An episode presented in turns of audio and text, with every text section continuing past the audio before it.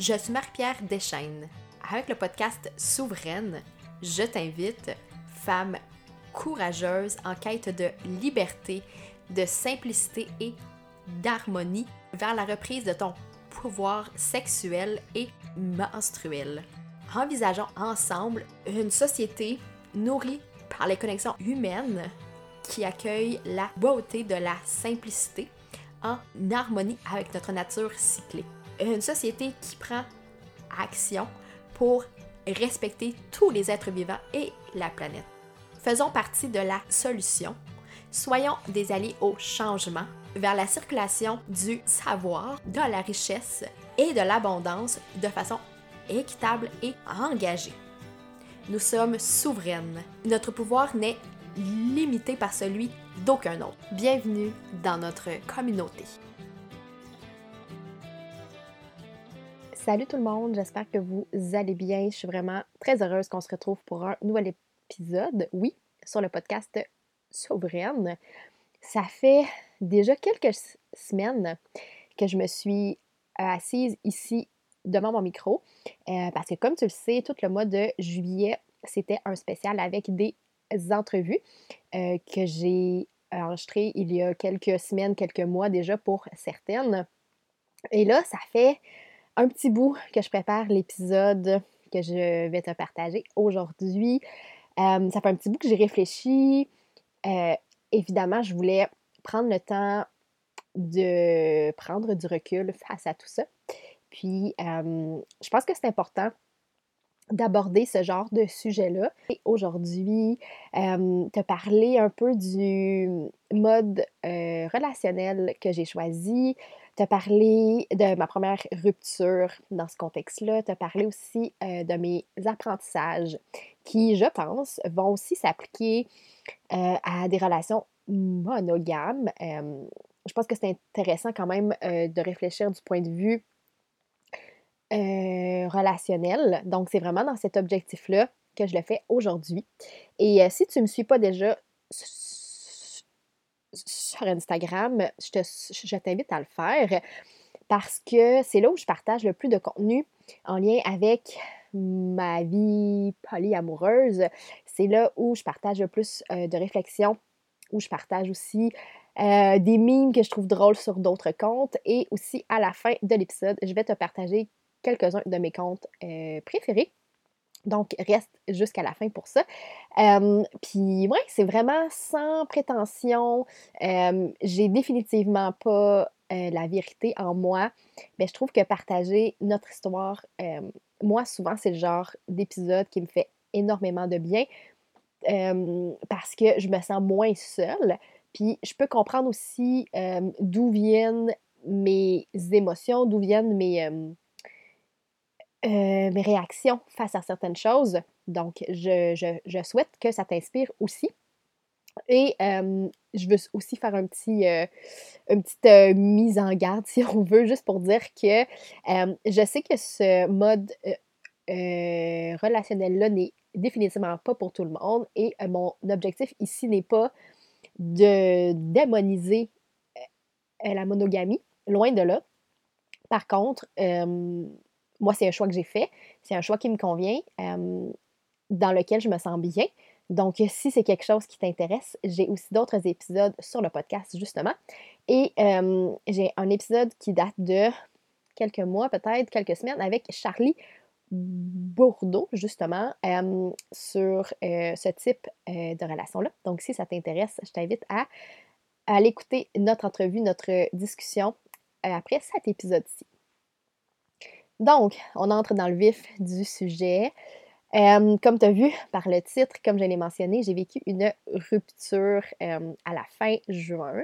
Euh, donc, ça fait déjà quelques semaines, genre un mois et demi à peu près que ça s'est passé. j'ai été dans une relation avec mon amoureuse pendant. C'est vraiment dur à dire parce qu'on s'est rencontrés fin juin, début juillet 2020. Donc, euh, durant cette, cette petite pause de la pandémie, durant cette, cette petite accalmie, donc, on s'est rencontrés. On a eu notre première date début juillet. Euh, on s'entendait super bien. Euh, mais il n'était pas question d'être dans une relation. pour nous, c'était vraiment euh, de voir comment on pouvait connecter ensemble. Et puis moi, à, cette époque-là, donc en juillet 2020, j'étais dans un couple ouvert. Donc, c'était ça notre arrangement. C'était ça qu'on avait choisi. Et là, les mois passent, puis euh, on s'est vu jusqu'à la fin septembre, je pense, jusqu'à temps que la pandémie reprenne de plus belle, c'est ça. Euh, et là, on ne s'est pas vu pendant plusieurs mois parce que si vous si vous, vous souvenez, euh, ben, en octobre, puis durant tout l'hiver, on avait des, comment dire, des restrictions. Donc, on, donc, s'est pas vu pendant plusieurs mois. Euh, on continuait à se parler chaque jour, on continuait d'avoir un bon lien, euh, on s'appelait sur FaceTime, tu sais, tout, ça. Mais euh, il n'y avait pas de contact physique à proprement parler. Et là, on s'est vu le 1er janvier. Ça a été une rencontre éclair parce que on est allé prendre une marche sur le bord de l'eau pour célébrer la nouvelle année, mais même à ce moment-là, il n'y a pas eu de contact physique parce que la personne avait un, travail qui faisait en sorte que c'était que, en fait que c'était que c'était vraiment proscrit. Euh, puis on voulait vraiment euh, respecter les règles aussi. Donc, euh, c'est important pour nous de faire ça. Et donc, on s'est vu le 1er janvier, mais à distance. Et là, ça a pris encore plusieurs semaines avant qu'on se revoie. Ça a été au printemps avant qu'on se revoie. Et c'est là que, ben, en fait, que c'était arrivé, qu'on a eu la discussion et qu'on s'est rendu compte qu'on s'aimait chacune de notre côté, mais euh, qu'on ne se l'était pas dit de façon claire. Et là, ça a été, euh, ça a été vraiment le début de, notre relation de couple, si on veut. Et puis, euh, fait que ça, on se rapporte au printemps 2021, donc ça fait pas très longtemps. Fait que, fait que c'est ça, fait qu'on a été quelques mois ensemble en relation amoureuse. et puis, bon, il y, a eu des hauts et des bas comme n'importe quelle relation, c'est sûr que les contextes de vie, nos contextes de vie sont vraiment, vraiment différents. Donc, c'est sûr que ça, ça fait plus de contraintes, il y a des choses qui sont plus complexes à gérer. Et là, c'est ça. Donc, euh, fin juin, euh, il y a une décision qui a été prise et euh, on a mis fin à notre relation de couple, notre relation amoureuse. Et là, c'est là que ça commence. En fait, c'est là que c'est de là d'où mes réflexions partent, c'est ça? Et ben c'est ça. En fait, pour, pour, pour, celles qui se le demandent, moi, je vis avec mon amoureux. Donc, dans le dans le langage polyamoureux, on pourrait dire que c'est mon nesting partner. je ne sais pas si en français, il y a comme un terme pour ça. Mais en fait, habituellement, c'est le partenaire avec qui on vit. si on vit avec un euh, de, de, nos partenaires. Et souvent, c'est le partenaire avec qui on peut avoir des enfants aussi euh, dépendamment. Donc, mon amoureux, c'est mon nesting partner. Et c'est euh, bon, le partenaire que j'ai depuis le plus longtemps aussi. Et durant et, et en fait, face à cette rupture-là, mon amoureux se sentait très impuissant parce qu'il était comme, tu sais, je vois que tu as de la peine, c'est vraiment difficile. Euh, mais évidemment, pour lui, c'était comme vraiment complexe euh, de gérer tout ça. Mais par contre, je peux dire qu'il a été très présent et très bienveillant, euh, toujours dans l'accueil, toujours dans l'écoute, et jamais dans le jugement, jamais dans l'incompréhension. Donc ça, ça m'a énormément fait du bien. Par contre, ce que j'ai senti, et là, j'ai parlé avec d'autres personnes, puis pour d'autres personnes, ça a été, ça a été différent comme expérience, mais de mon côté, euh, j'ai trouvé que c'était une rupture qui était un peu passée dans le beurre, si on veut, si on peut dire ça comme ça, euh, parce que justement, c'était pas. Euh, ben de un, c'était un contexte de polyamour. c'était comme si notre relation, tu sais, vu que c'est une relation un peu plus atypique, j'ai l'impression que c'est comme si ma, ma peine était moins valide ou moins légitime, je sais pas trop. Euh, puis les gens disaient oui, mais tu sais, t'es encore en couple avec euh, ton amoureux, il, est là pour toi, tu sais. Puis je suis comme oui, euh, absolument, mais ça fait pas en sorte que j'ai, que j'ai moins de peine. Donc ça, ça a été un petit peu plus complexe à naviguer, je dois dire. Et j'ai une amie qui m'a dit, tu sais, elle dit, moi, je pense que c'est parce que les gens, souvent, quand tu vis une rupture, tu sais, tu te retrouves seul, euh, puis les gens ne veulent pas que tu te sentes isolé. Donc, tu sais, les gens viennent vers toi, prennent de tes nouvelles, t'amènent de la bouffe, tu sais, mettons. Puis, c'est ça, c'est que, tu sais, moi, j'ai pas vécu ça parce que les gens disaient, ben, tu sais, elle a encore son amoureux, fait que, tu sais, ça va bien, tout ça. Fait que bon, je pense que ça l'a, ça a été ça. mais ça va. Je sais pas comment ça va se passer pour le, le futur. Euh, évidemment, je veux pas penser aux, aux euh, prochaines ruptures, mais bon, je sais que c'est une possibilité. Et on va voir pour la suite. mais sinon, dans l'ensemble, ça va, je dirais que pour la majorité, comme ça s'est quand même bien passé. Aussi, un rappel qui est vraiment très important et que je dois faire et que je dois me dire à moi-même pour pas me rappeler, c'est que la guérison, c'est pas linéaire. Il y a des journées où ça va bien, puis d'autres où ça va moins bien. c'est normal. Tu sais, pour faire un lien avec le cycle, parce que évidemment, je ne pouvais pas parler de ça sans euh, parler de cycle. Ben, il y a des journées dans mon cycle où ça va bien, où je gère bien mes émotions, où la peine est moins présente. Puis il y a des journées où je me mets à penser à certaines choses, à des souvenirs que j'ai avec cette euh, personne-là. Et là, la peine revient. Puis c'est normal. C'est normal. Puis je pense que le processus de, de, deuil, ça prend du temps. Euh, c'est des hauts et, c'est des bas. Puis il faut qu'on se laisse le temps de le vivre aussi. Tu sais, je veux dire, ça, ça fait pas très longtemps. Ça fait quelques semaines que ça s'est passé. Puis, tu sais, je pense que c'est normal d'avoir plein d'émotions différentes face à tout ça. Je me sens contente d'avoir vécu ça.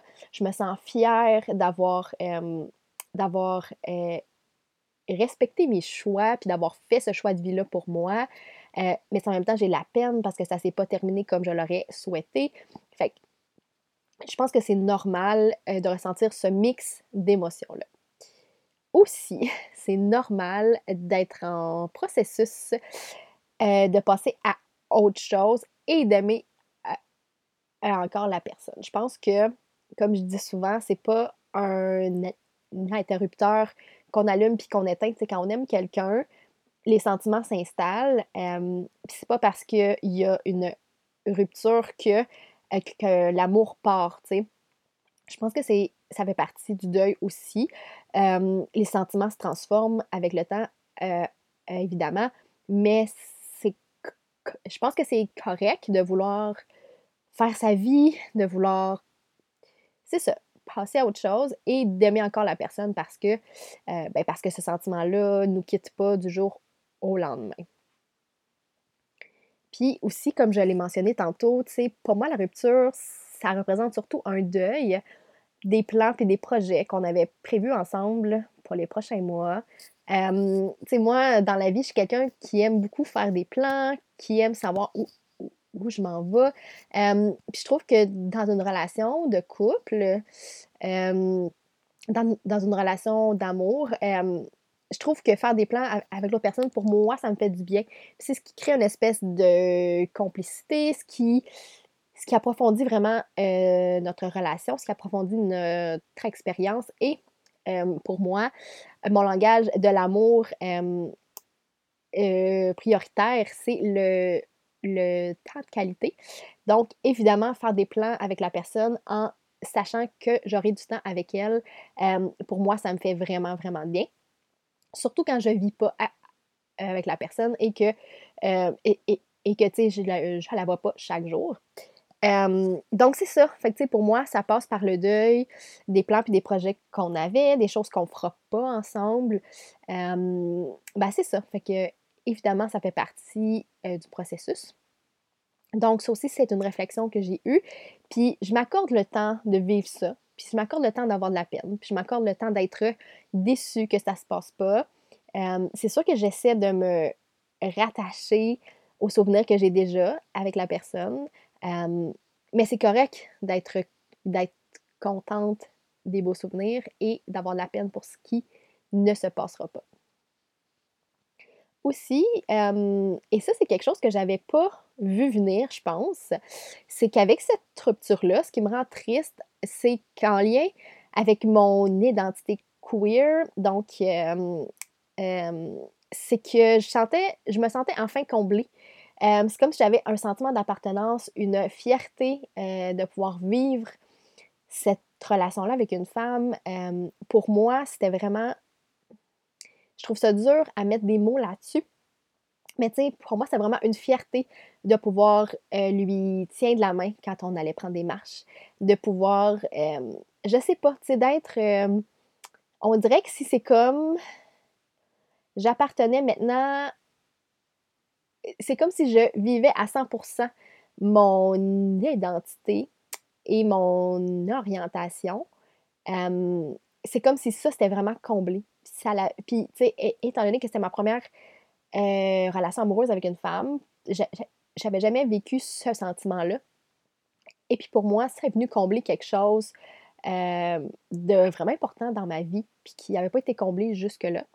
Fait que c'est pour ça aussi que ça me rend triste, justement parce qu'il me manque encore ce petit, ce petit morceau-là, cette espèce de fierté-là de pouvoir vivre à 100% euh, qui je suis, puis ce que j'aime, ce qui me plaît, euh, ce dont j'ai besoin.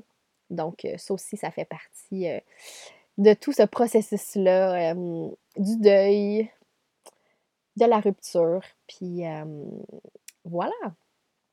Et là, j'ai fait une liste de quelques, de quelques, ben, de quelques apprentissages que j'ai faits, puis quelques, ben, je sais pas si je peux dire ça des conseils, mais tu sais, quelques, ben, c'est ça, quelques conseils que je peux te donner si tu vis ce genre de situation-là, ou tu es juste dans une relation, point. Je pense que c'est des conseils, comme j'ai dit plus tôt dans l'intro, qui s'appliquent évidemment à, c'est ça, à tout type de relation, que ce soit même avec des amis, avec ta famille, bref. Je m'installe. je me suis installée c'est vraiment drôle en fait parce que le dernier épisode que j'ai enregistré sur le podcast, c'était une entrevue qui va sortir euh, dans les prochaines semaines et il faisait extrêmement chaud, donc les fenêtres étaient fermées. Euh, j'avais pas mis euh, de ventilation parce que je voulais pas qu'il y ait de bruit et j'avais extrêmement chaud. Et là, ce matin, j'ai mes bas, j'ai ma couverte. je suis vraiment. c'est pas très chaud dehors, c'est pas froid, mais c'est pas, c'est pas très très chaud. Donc, je trouve ça drôle à quel point la température change ici au Québec. si vous êtes en Europe, je ne sais pas si vous vivez ça aussi, mais bref. Euh, donc, voici mes conseils. Et puis là, je suis certaine que tu ne seras pas très surprise parce que par ce que je vais te partager. Mais pour moi, c'est important de faire un petit euh, rappel là-dessus. Donc, première chose, la communication est essentielle. Vraiment, c'est la base. puis c'est encore plus essentiel quand tu as plusieurs partenaires. tout repose sur elle. Donc, c'est super important d'établir tes attentes, d'établir tes limites, d'établir ce qui fonctionne pour toi, ce qui ne fonctionne pas pour toi, de partager tout ça, comment tu te sens. Bref, c'est vraiment, vraiment, vraiment la base. Et je dirais que si tu as encore du travail à faire sur la communication, je t'invite à ne pas ouvrir ton couple ou à ne pas tendre vers un mode de relation non monogame parce que définitivement que ça va être extrêmement complexe. et il faut travailler sur ses bases avant tout. Puis, c'est super important de se pratiquer à améliorer la communication dès le départ et ne pas attendre plusieurs semaines, plusieurs mois donc, de mettre ça extrêmement clair, de parler que ce soit de consentement, euh, ben c'est parler des attentes, parler des besoins, euh, parler d'expériences passées, que ce soit positif ou négatif. Bref, une foule de choses, mais c'est toujours, toujours, toujours, toujours important. Et justement, en parlant d'établir ses attentes et ses besoins, je pense que c'est vraiment très important de le faire rapidement. Euh, c'est quelque chose que j'ai pas fait euh, dans mon ancienne euh, relation. Puis ça a pris un, bout avant qu'on en parle. Puis je pense que ça, ça, a été une lacune de ma part, clairement. puis c'est pas quelque chose qu'on fait une fois puis qu'on refait plus. Je pense qu'il faut le faire souvent.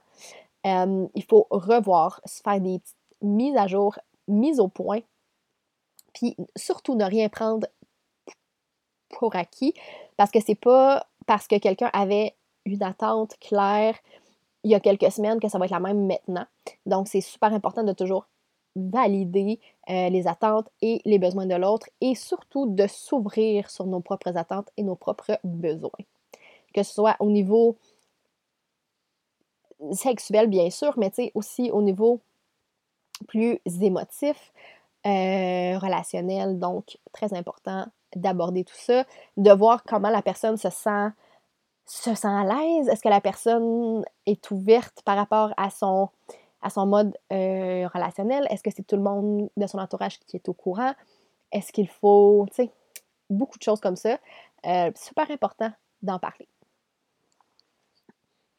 Aussi, c'est normal, et là, ça, c'est quelque chose que j'ai appris.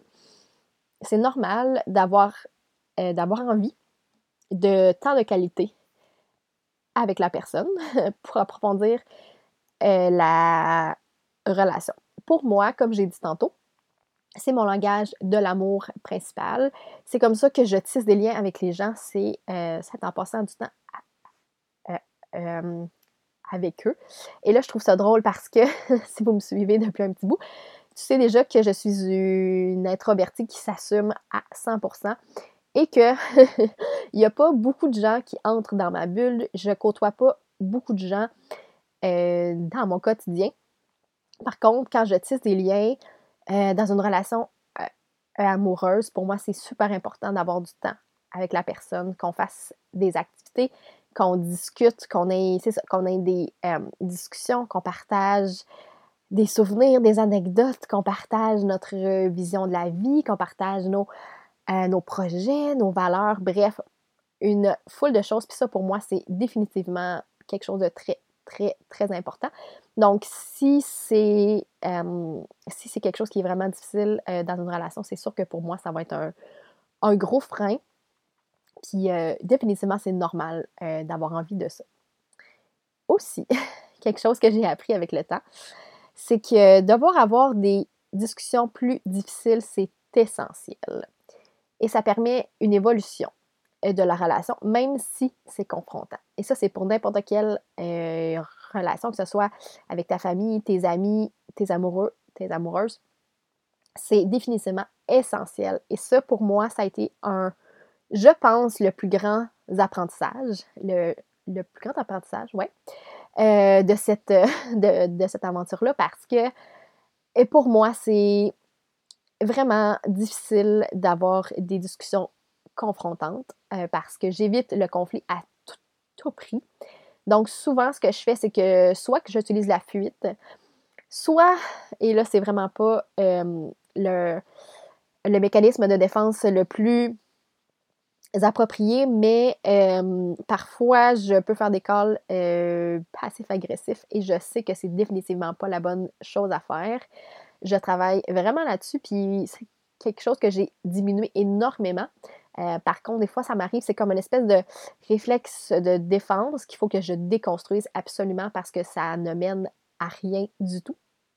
Donc, euh, c'est ça, d'avoir des conversations difficiles, de dire quand ça va pas, euh, de reclarifier tes besoins, tes attentes, même si c'est quelque chose qui est plus, comment dire, même si c'est quelque chose qui va mais tu sais, pas bousculer la personne parce que je pense que c'est pas ça le point, mais qui va venir comme un peu jouer dans les émotions.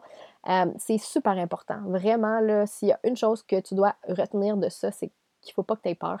Euh, si, euh, si la relation ne peut pas supporter ce genre de discussion-là, c'est parce qu'elle n'est pas assez solide. Donc, il faut vraiment travailler sur les bases, d'où comme je mentionnais tantôt, l'important d'avoir des bonnes bases euh, de communication non violente aussi, ça c'est définitivement la clé. Donc, je pense que tout se dit avec une certaine façon. Euh, puis c'est ça, c'est vraiment très, très, très important. Même si ça fait peur, même si c'est confrontant, euh, définitivement très important d'avoir des discussions plus difficiles. Aussi, quelque chose qui m'a rendu fière, c'est que j'ai été capable de me respecter et de ne pas tomber dans un pattern malsain, justement, d'oublier mes propres besoins, comme je le faisais dans mes autres relations dans le passé. j'ai tendance à être quelqu'un qui veut plaire, qui veut être là à 175% pour l'autre, puis moi, mes besoins, c'est pas grave s'ils sont pas comblés. Sauf que il arrive un certain temps où je me rends compte justement euh, que mes besoins sont pas comblés. Et là, ça me fait de la peine. Et là, ça devient vraiment complexe. Puis je me. Je sais pas, je réfléchis trop, je m'éloigne, euh, je deviens plus distante. Bref, c'est vraiment pas un euh, pattern qui est sain, ni pour moi, ni pour l'autre personne.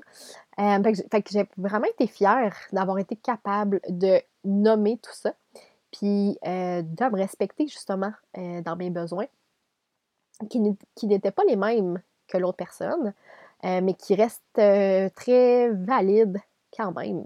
Donc ça aussi, ça fait partie du processus d'apprentissage, du processus de guérison. ouais, définitivement, ça a été une grosse, grosse couche puis ça me rend fière parce que là, je sais que maintenant que je peux le faire. Donc, je vais, je compte euh, appliquer ça justement euh, dans mes prochaines relations. Aussi, à travers tout ça, j'ai fait un coming out à ma mère, euh, coming out dans le sens où je lui ai parlé de mon amoureuse à ce moment-là. je lui ai présenté parce qu'en fait, j'ai vu ma mère pour la première fois en juin cette année.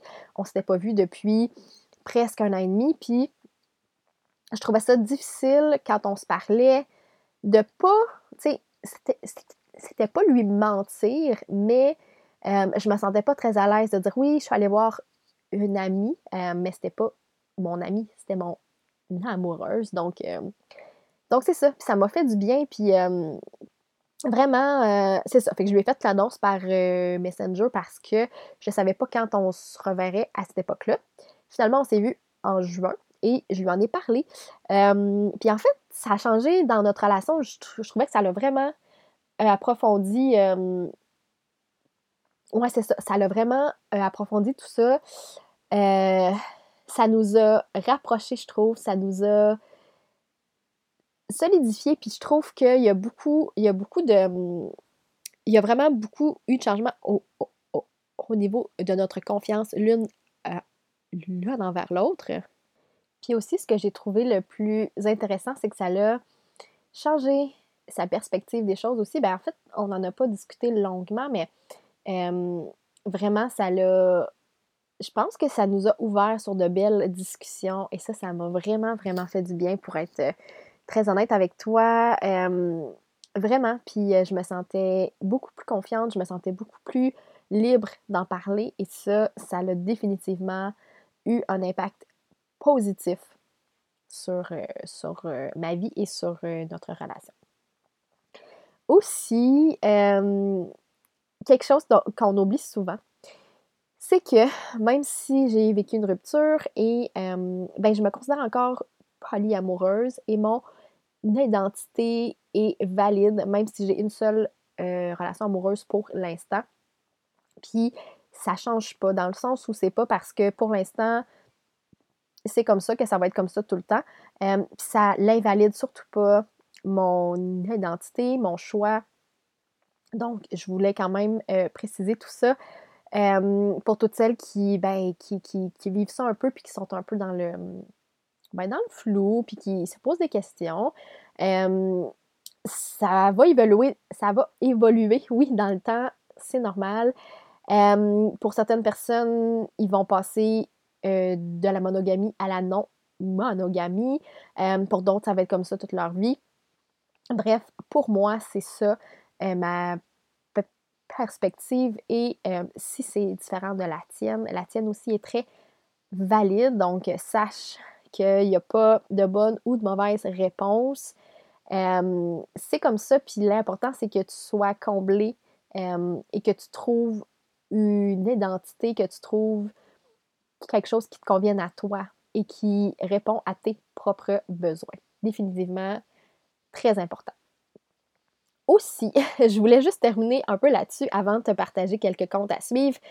Euh, comme mon modèle idéal, ça a l'air de quoi? Sais, souvent, je, je sais pas, tu sais, j'ai comme j'ai pas d'attente face à tout ça, dans le sens où, tu sais, je suis prête à rencontrer des personnes. Définitivement, j'ai aucune idée où on va habiter cet hiver, donc je sais même pas de quoi ça va avoir l'air. Est-ce que j'ai le goût de tisser des relations long terme avec des gens, de quoi ça va avoir l'air, je sais pas. Mais pour moi, euh, le modèle idéal, ça serait en fait de vivre justement à temps plein avec mon amoureux et une autre femme. Euh, pour moi, c'est ça, ça serait vraiment le best du best. Là. Puis euh, définitivement que cette, euh, que cette personne-là, tu sais, vivre avec nous, on partagerait nos aventures, on irait en voyage, on ferait de la rando, on boirait de la bière, bref. définitivement que ça serait vraiment très cool. Puis, ben c'est ça, c'est que je trouve le je pense que c'est ça, définitivement, que ça serait le modèle idéal pour moi. Est-ce que ça va arriver dans ma vie? Je sais pas. Est-ce que je cherche ça euh, activement maintenant? Pas vraiment. Est-ce que ça va changer? Définitivement. donc voilà, c'est un, peu, un peu comme ça que je vois tout ça, mais, mais pour l'instant, je, regarde les options, je regarde euh, les opportunités qui, qui se présentent à moi, puis je, je, suis un peu dans le sais, face à tout ça, voir qu'est-ce qui se passe. C'est sûr qu'il y a des risques, définitivement. Je pense que je pense qu'il y a toujours des risques quand on parle de sentiments, quand on parle d'amour, quand on parle euh, de relations, mais je pense qu'il ne faut pas s'empêcher, définitivement pas, de vivre des belles choses par peur d'avoir de la peine. Ça reste comme n'importe quoi. Si on s'empêche parce qu'on a peur, on passe à côté d'une tonne de choses. Je trouve que ça, complète bien tout ça. Et euh, ben justement, je t'invite à suivre des personnes euh, polyamoureuses en ligne pour découvrir toutes les différentes configurations et bien comprendre ce choix de mode relationnel-là. Euh, là, j'ai fait une mini liste des gens que je suis, mais il y en a beaucoup, beaucoup d'autres. J'en ai pas trouvé beaucoup en français par contre, mais je suis certaine qu'il y en a si tu cherches ce que je trouve bien, c'est que là, je n'ai pas parlé des différentes euh, configurations, mais il y a beaucoup, beaucoup, beaucoup d'options. Et c'est cool parce que dans la liste dont je t'ai parlé, il y a quand même, il y a quand même la belle euh, diversité. Fait que euh, voilà, je te, je, fais une petite liste, tout ça, si tu veux les prendre en note.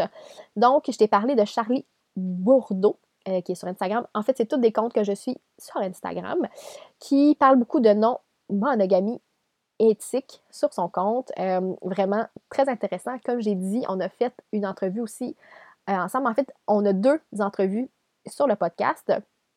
Donc, si vous tapez son nom, vous allez euh, tomber sur les épisodes. C'est vraiment très intéressant. Elle a une perspective aussi vraiment très intéressante. Puis je trouve que notre type de non-monogamie éthique se ressemble vraiment parce qu'elle aussi avis avec son amoureux donc, c'est vraiment, ouais, c'est vraiment très, très intéressant tout ça. Sinon, une découverte de 2021, c'est Honey Anywhere, qui est aussi polyamoureuse, en fait, qui s'affiche comme ça sur son compte, qui, partage des trucs, qui partage aussi des, mimes. Il y a plusieurs comptes que j'ai découverts grâce à à cette euh, superbe personne. Donc, si ça vous intéresse, je vous invite aussi à aller la suivre sur Instagram.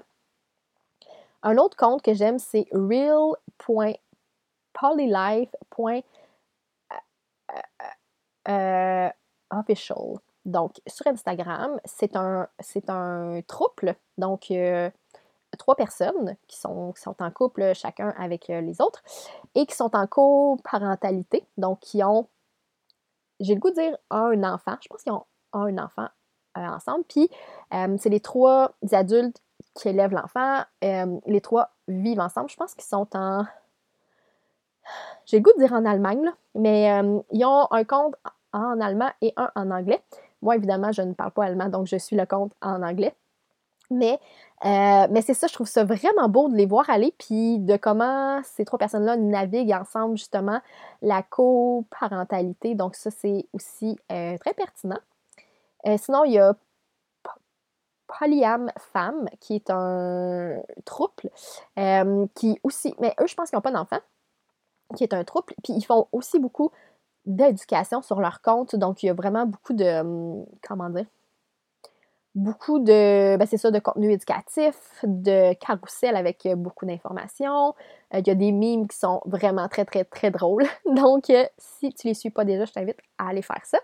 Et la dernière sur ma liste, c'est TheRight.Rachel, donc Rachel Wright, qui est une sexologue queer et polyamoureuse qui a fait justement, euh, en fait, qui a fait du contenu pour le compte real.polylife.official, qui, et c'est comme ça euh, que j'ai l'ai découverte. Elle est vraiment très, très cool. Pour vrai, elle donne énormément de contenu aussi. Elle partage beaucoup sur son expérience de vie. Euh, elle est vraiment super inclusive. ouais, fait que son contenu est toujours très pertinent. Puis je trouve ça vraiment. Euh, en fait, ça fait du bien d'avoir une femme qui me ressemble, euh, qui vit des choses semblables. Puis, juste pour terminer sur cette, euh, sur cette petite note-là, je trouve ça très drôle parce que j'avais préparé tout le contenu de cet épisode-là. Je m'étais pris des notes sur les apprentissages que je voulais te partager, sur mes réflexions, puis tout ça. Et là, je suis tombée sur son compte et j'ai vu qu'elle avait écrit un article il y a, je me souviens plus, mais j'ai le goût de dire quelques années, pour un blog en ligne, puis qui a parlé justement d'une euh, rupture qu'elle avait vécue, puis je trouve ça très, très drôle parce que on avait à quelques, quelques petits détails près toutes les mêmes euh, réflexions, tous les mêmes apprentissages, fait que je me sentais tellement comprise à, à travers tout ça. Donc euh, voilà, vous taperez son nom, puis vous allez tomber sur l'article sur le blog je pense, je pense que c'est sur le blog de Shape, qui est comme un magazine fitness euh, féminin en ligne, là, je sais pas trop. ça n'a pas vraiment rapport, mais je trouvais ça. Euh, j'ai trouvé l'article vraiment très intéressant, puis je trouve qu'il y avait beaucoup, beaucoup, beaucoup de liens. Sans que, sans que je l'ai lu plus tôt, il y avait beaucoup de liens avec ce que j'avais déjà pris en note pour l'épisode. Donc, voilà. Euh, j'espère que ça t'a inspiré. Je souhaite qu'en partageant euh, mon expérience, on comprenne justement que c'est correct de choisir plusieurs personnes différentes qui vont venir combler différents besoins pour nous euh, dans nos relations. Donc, si c'est quelque chose qui, euh, t'intéresse, si tu as le goût qu'on en discute, gêne-toi surtout pas. Tu peux m'envoyer un message sur, sur Instagram à Marie-Pierre Deschaines et la petite barre juste en bas. Ça va me faire immensément plaisir qu'on en discute ensemble. Comme j'ai dit plus tôt, je ne suis pas une experte, je ne donne pas euh, de conseils euh, psycho, psychologiques à ce, à ce niveau-là. Par contre, ça va me faire immensément plaisir de partager euh, mon expérience, mes apprentissages avec toi, ou tu sais, juste qu'on en discute de façon légère et libre, ça me fait toujours, toujours plaisir. Et je t'invite, si tu as aimé cet épisode-là, à le partager avec les personnes euh, autour de toi. C'est vraiment comme ça que le podcast euh, se fait connaître et c'est comme ça que notre grande euh, communauté s'agrandit. Et ben voilà, j'ai plusieurs entrevues qui s'en viennent aussi dans les prochaines semaines, d'autres épisodes solo pour toi qui vont euh, certainement parler de cycle. Euh, puis ben, j'ai super hâte de te partager tout ça. Fait que je te souhaite un beau mois d'août. Euh, prends soin de toi et on se reparle bientôt.